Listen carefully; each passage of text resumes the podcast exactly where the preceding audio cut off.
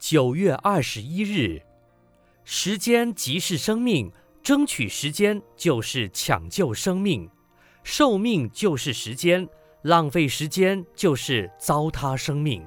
有的人会利用时间，一分钟他可以背一句成语，记一个英文单字，或者利用一分钟的时间跟别人握个手，给人一个微笑，给人一句问候。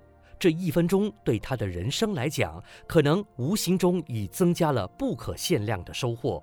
有的人在一分钟的时间里，他能解决国家、社会、团体的大事；有的人一年、一生，自己很多的问题他都不能解决。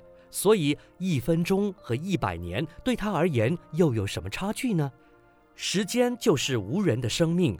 人生虽有数十寒暑，但不都是一分一秒毫不停留的流逝吗？所谓光阴似箭，岁月如梭。所以，有的人跟人讲话长篇大论，啰嗦冗长，不但浪费自己的生命，也糟蹋别人的时间。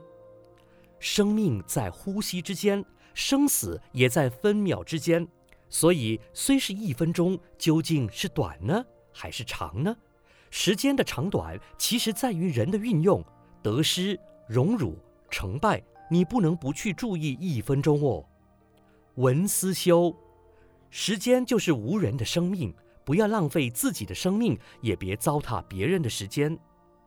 每日同一时段与您相约有声书香。